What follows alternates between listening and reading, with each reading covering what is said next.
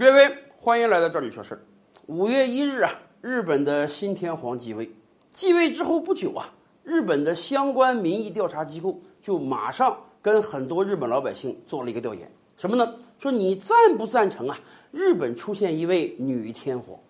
结果高达八成的日本老百姓说他们不反对啊，他们赞成日本未来有可能出现一位女天皇。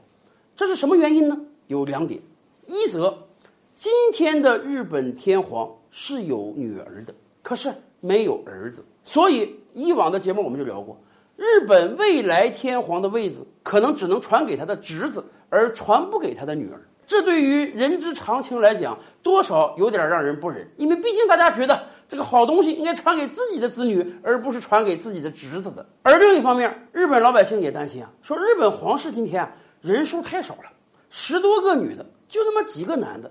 一旦出现一些风吹草动，出现一些意外的事儿，恐怕日本皇室连找一个男性继承人都很难。尤其是更关键的是，今天已经是一个什么世界了？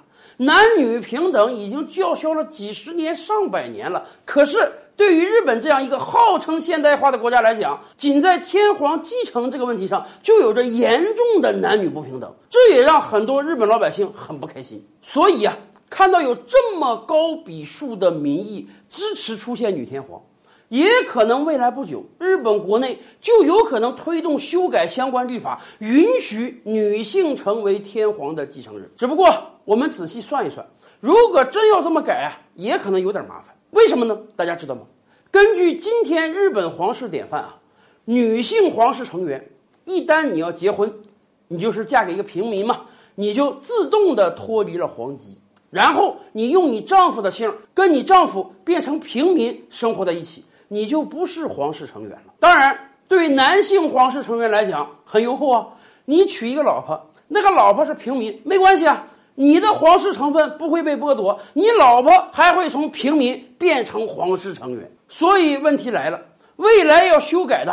恐怕不只是女性可以成为天皇的继承人，未来还得修改日本皇室的女性成员结婚之后不能自动丧失皇室资格，否则你想啊，这个女性继承皇位了，成为日本天皇了。嘎嘣！明天一结婚，按照相关典范，他已经不是皇室成员了，那他还怎么当天皇啊？所以可以想见的是，未来如果修改法律啊，允许女性成为天皇的继承人，那么必然也得同时修改，允许女性皇室成员结婚之后呢，继续保持皇室成员的资格，甚至都得允许她的丈夫、她生的子女也成为日本皇室的成员，这样你才能保证天皇传递的稳定性。因为你想啊，这个女天皇生的子女如果都不是皇室成员，那么女天皇的子女未来又如何继承皇位呢？更有意思的是啊，虽然说以咱们中国为例啊，今天在中国男女结婚之后大家都不改姓了，可是咱们也清楚，这一对夫妇生的孩子啊，大部分也是要跟丈夫姓的。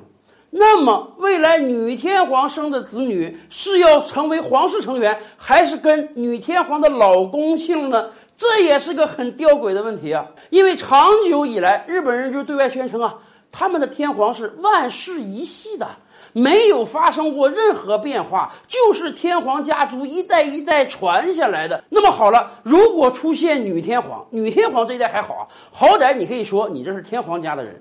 女天皇生的子女，理论上讲，那得算她丈夫那家的人。那是不是从那一刻开始，日本皇室就不是万世一系了呢？所以呀，针对这个情况，有的日本人也给提了一个贴心的建议：要不这样吧，干脆让这个悠仁亲王娶了爱子公主。哎，这俩人虽然现在是堂姐弟的关系，可是结婚之后，这不就保持日本天皇血统的纯正了吗？要知道，在日本历史上，咱甭说堂兄妹、表兄妹结婚，亲兄妹结婚的那都屡见不鲜呀。您别说这。多少也算个解决方案吧。